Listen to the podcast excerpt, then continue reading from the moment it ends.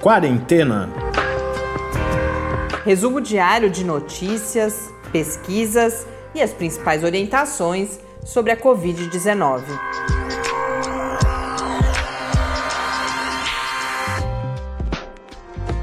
Quarentena, dia 241. Olá, bem-vindos ao do centésimo, quadragésimo primeiro episódio de quarentena. Eu sou Mariana Petson. E eu sou o Tarso Fabrício. Hoje a gente segue com problemas na, no registro dos dados dos estados em relação a casos e mortes por Covid-19. Nós tivemos no final da semana, meados para final da semana passada, ataques.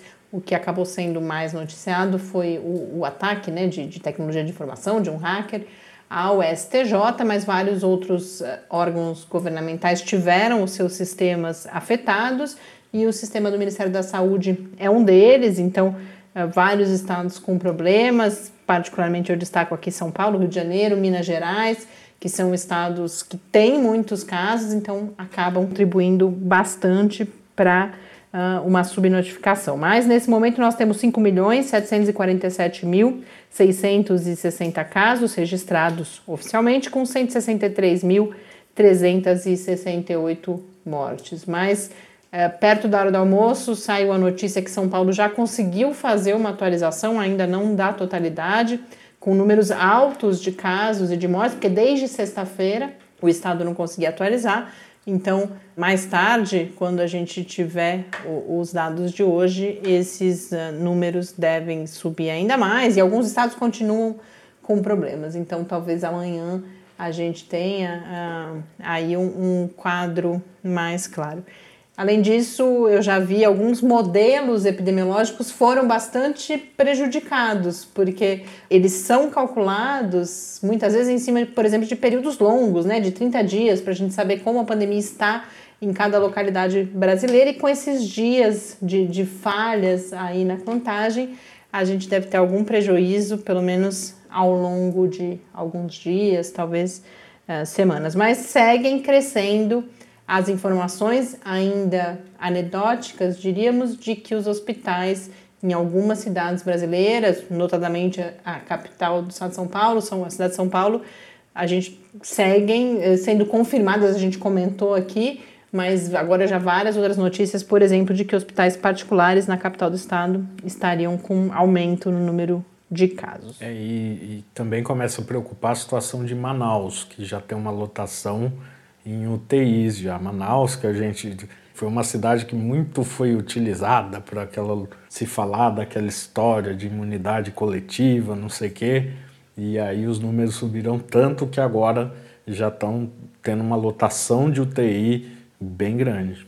No mundo, segundo a Organização Mundial da Saúde, são 51 milhões 251 mil 715 casos de Covid-19, no painel da John Hopkins, 51 milhões 857 mil 776 casos, com 1 milhão 278 mil 280 mortes.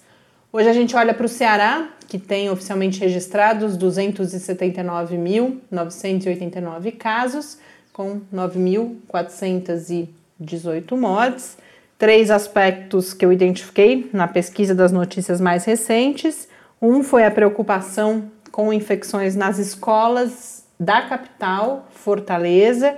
Apenas a rede particular no Ceará retomou as atividades. Há uma autorização para a retomada das escolas públicas, mas nenhuma ainda voltou, há toda uma negociação uh, em curso. Mas a, notícia que eu vi falava em 27 escolas de Fortaleza com notificações de casos de Covid-19 desde a retomada das atividades, embora não haja dados sobre números de pessoas, se, se são alunos, se são professores.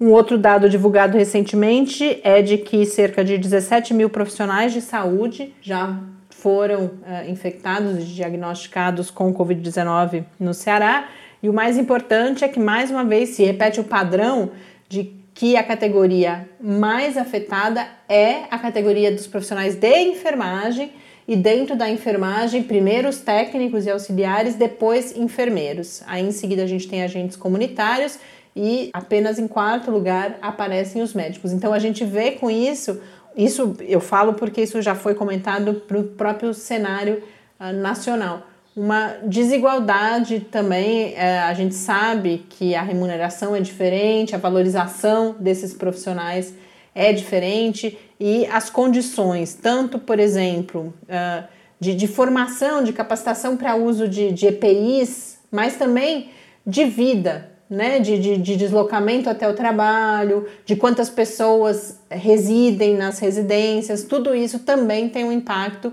para que essas categorias que não, não, não têm a remuneração que a categoria médica tem, por exemplo, acabem se infectando mais. Mas não só, são várias características aí que remetem a essa questão da desigualdade.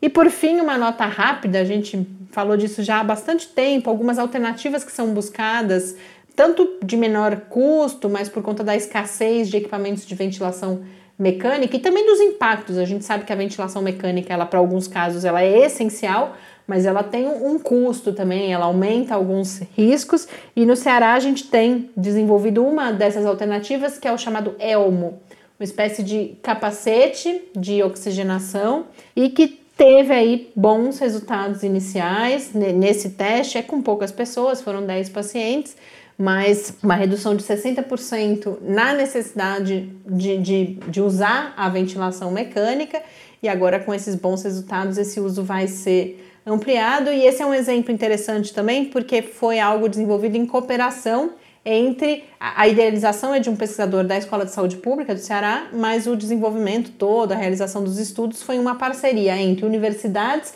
e representantes da indústria, então a Federação das Indústrias e também o Senai. Então a gente percebe aí como essa cooperação entre universidades produzindo conhecimento, fazendo ciência e o setor industrial para que a gente chegue à implantação dessas inovações, como isso pode trazer resultados bastante positivos. E, e além, de, além disso, tem um, tem um outro aspecto importante, interessante do, do tal do Elmo aí, eu não li mais profundamente, mas é uma tecnologia extremamente simples, né, que eles desenvolveram e, e portanto, muito provavelmente bem barata e possível de, de, de ser, ser utilizado e de ser hum. escalado. Hum. Bom, a gente, é claro, tem que atualizar a situação da Coronavac aqui no Brasil. Felizmente, tivemos uh, nesta quarta-feira a autorização pela Anvisa da retomada dos estudos clínicos. E uh, pelo que eu segui lendo desde ontem, a gente percebe vários analistas falando principalmente em uma falha de procedimentos e de comunicação entre Butantan e Anvisa.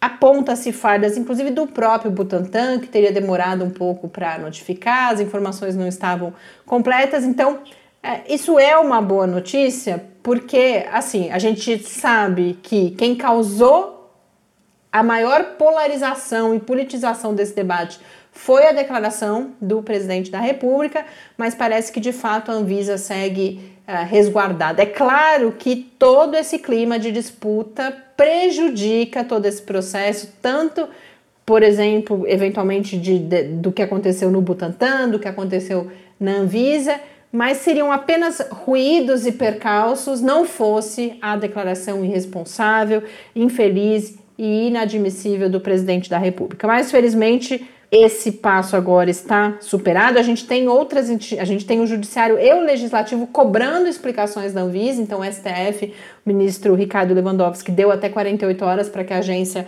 isso antes da gente ter autorização, né, mas para que a agência comunicasse quais foram os critérios para interrupção Agora eu vi que o Congresso também está pedindo informações sobre isso. A gente tem impactos que infelizmente podem ser, se não irreversíveis, muito difíceis de serem revertidos, no sentido de, de toda a instabilidade na confiança que a população tem na vacina, mas de qualquer forma os estudos agora estão retomados e há todo um trabalho a ser feito, sem dúvida, para que essa confiança eventualmente perdida possa ser recuperada. E a gente teve também, nesse sentido, a declaração do, da Rússia, daquele fundo de investimentos que é responsável pela Sputnik V. A gente sabe de toda a polêmica nas divulgações que têm sido feitas da Sputnik V, porque houve uh, um anúncio de regulação antes mesmo que os resultados de fase 1 e 2 fossem publicados. Depois, esses mesmos resultados chegaram a ser questionados. A Sputnik V agora está em fase 3 e houve uma declaração do, desse fundo de que ela também teria isso logo após o anúncio da vacina da Pfizer, né? Então não é à toa que a Rússia se pronuncia. A China também chegou a, a dizer algo, se eu, se eu não me engano, mas agora oficialmente a, Sputnik V há esse anúncio de que ela teria 92% de eficácia, mas também sem a publicação dos dados, então é preciso bastante cautela nesse sentido, especialmente com a Sputnik V, porque não há ah, essa transparência dos dados, embora como o Tássio sempre traz aqui para o podcast, é um instituto de pesquisa, o Instituto Gamaleia, que é reconhecido, então vamos aguardar e desejar, é claro, que esses bons resultados também se confirmem. Essa é uma plataforma diferente, no caso da Sputnik V, eles usam dois uh, adenovírus uh, humanos, inclusive, né, um outro tipo de vírus, para levar aí os antígenos até o nosso organismo, para que seja provocada essa resposta imune. Falando em resposta imune, uma outra notícia dos últimos dias, que foi publicada na revista Science na última sexta-feira, foi mais um estudo relativo à proteção cruzada, a uma memória do nosso sistema imune provocada por outros vírus, nesse caso pelos outros coronavírus, aqueles que causam os resfriados comuns, e o que esse estudo, que foi um estudo realizado pelo Francis Crick Institute e pela Universidade College London, então do Reino Unido, uh, o que esse estudo identificou foi que anticorpos contra esses outros coronavírus existentes em organismos, né, em amostras de sangue de pessoas colhidas, inclusive antes da pandemia, então a gente sabe que não pode ser por causa do SARS-CoV-2, esses anticorpos se mostraram reativos também ao SARS-CoV-2. Ainda há muitos estudos a serem realizados, porque ser reativo não significa que provoca imunidade, é claro que é uma evidência importante, mas esses estudos precisam seguir. Agora, uma outra hipótese interessante. E, e lembrando também que essa era uma hipótese que já tinha sido apontada pelos especialistas como uma hipótese viável, né? Uma é, já havia, inclusive, acho que outros estudos Exato. nessa direção, é, né? Esse, esse, agora vem confirmar vem isso. E um, um aspecto ainda mais interessante é que esses anticorpos reativos eles foram identificados sobretudo em crianças com idade entre 6 e 16 anos. Então é uma possível explicação também por que, que as crianças são menos afetadas, têm men menos casos de infecção e quando tem também, em geral, são casos assintomáticos ou mais leves. Uma outra curiosidade dessa pesquisa é que foi uma descoberta quase acidental quando esses, esse grupo de pesquisadores realizava o desenvolvimento de testes para detecção de anticorpos contra o SARS-CoV-2, então para verificar se a pessoa já teve contato com o vírus. Eles estavam, esses testes são testes bastante sensíveis, e aí no, nesse processo de desenvolvimento, por, por causa dos testes de confirmação que eles precisam realizar, inclusive, eles começaram a perceber indícios e aí seguiram com o estudo para chegar a essas conclusões. Uma outra implicação, além dessa possibilidade disso explicar, por exemplo, por que, que algumas pessoas as, são menos suscetíveis, e particularmente as crianças, é porque abre ou, ou vai reforçar uma hipótese que vem sendo aventada de que possa vir no futuro a ser desenvolvida uma vacina contra uma diversidade de coronavírus, os já identificados, os mais graves e também esses causadores do resfriado comum, mas sobretudo algo que poderia estar na manga caso a gente tenha outros vírus aí nos assombrando no futuro.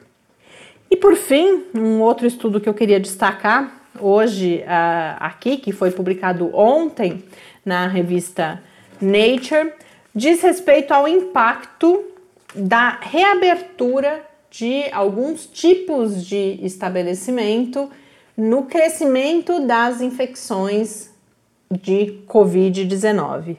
Esse foi um estudo realizado a partir de modelagem matemática, com modelos alimentados por dados de mobilidade, esses dados obtidos pelos celulares, de um em cada três pessoas nos Estados Unidos. E por que isso? Porque foram dados das dez maiores cidades dos Estados Unidos, e aí cruzando esses dados com uh, as infecções que de fato ocorreram, eles chegaram a algumas conclusões. Embora as notícias destaquem essas conclusões, e eu vou fazer isso aqui também, a, a principal contribuição desse estudo, em termos científicos, é porque parece ser um modelo bastante robusto para associar esses dados de mobilidade a aumento ou controle da pandemia. Isso pode então ser usado como ferramenta para informar os governos na decisão de quais políticas públicas adotar com mais precisão, porque esse é, to é todo um debate. O lockdown, essas medidas mais generalizadas, elas são adotadas quando você não tem a, as ferramentas necessárias para fazer o que se fala às vezes de políticas um pouco mais cirúrgicas, uma abordagem. Então, isso pode ajudar você com menor impacto econômico, por exemplo, decidir, ah, fecha isso porque isso tem mais impacto, enquanto isso a gente pode deixar outros setores abertos, ou até mesmo uma discussão que sempre se faz, as escolas, por exemplo, que tem um impacto aí para o futuro esse fechamento das escolas, que é muito danoso. Mas alguns resultados que foram destacados é que os lugares que mostraram ter maior impacto a partir desse estudo no crescimento do número de casos registrado foram, em primeiro lugar, os restaurantes, em segundo, as academias de ginástica e em terceiro, os bares e cafés. Por outro lado, esse estudo mostra também que se você reduz a ocupação, porque esse impacto foi calculado, por exemplo, com 100% de ocupação, mas aí eles fizeram algumas simulações mostrando que se você reduz essa ocupação, você controla também o número de casos. Então a gente vai vendo que a partir disso tudo é possível tomar algumas decisões, mas por outro lado, isso ilumina bem também uh, algo que várias vezes a gente já falou aqui, que preocupa muito, que é esse sentimento de que a pandemia passou e as pessoas frequentando, por exemplo, restaurantes para celebrações, como se nada mais estivesse acontecendo. E um último resultado importante diz respeito às desigualdades, porque eles também puderam perceber fatores que podem influenciar aquelas uh, vizinhanças onde vivem as pessoas de menor renda. Eles percebem que essas pessoas, sobretudo, não puderam ficar em casa, isso a gente já sabe, né? Tiveram que seguir trabalhando, mas além disso, que elas frequentam, por exemplo, supermercados ou outras lojas para adquirir uh, produtos alimentícios que são muito mais, são menores e com muito mais gente, que as pessoas acabam permanecendo mais tempo. Então, vai explicando também uh, os motivos dessas desigualdades no padrão de contaminação que a gente pôde observar ao longo da pandemia. Então, a gente compartilha tudo isso, já estava esquecendo, Tarso. Tarso hoje com muita felicidade pediu para eu não esquecer de dizer que ele conseguiu atualizar o Quarentena News, então as notícias dos últimos dias e também de hoje já estarão todas lá. E aproveitando que a gente está dando esse serviço, convido-os mais uma vez a conversar conosco pelo podcast quarentena@gmail.com ou no Twitter em QuarentenaCast. Com isso a gente encerra mais um episódio nesta quarta-feira. Um grande abraço e até amanhã. Até amanhã. Quarentena é uma realização do Laboratório Aberto de Interatividade para a Disseminação do Conhecimento Científico e Tecnológico, o LAB da UFSCar, e do Centro de Desenvolvimento de Materiais Funcionais, CDMF. E conta com o apoio da Fundação de Amparo à Pesquisa do Estado de São Paulo. Pauta, produção e apresentação: Mariana Pezzo e Tárcio Fabrício. Arte e design de Henrique Mateus. Desenvolvimento Web, Eduardo Martins. Edição de áudio, Lucas Stefanuto. Apoio Fundação de Amparo à Pesquisa do Estado de São Paulo.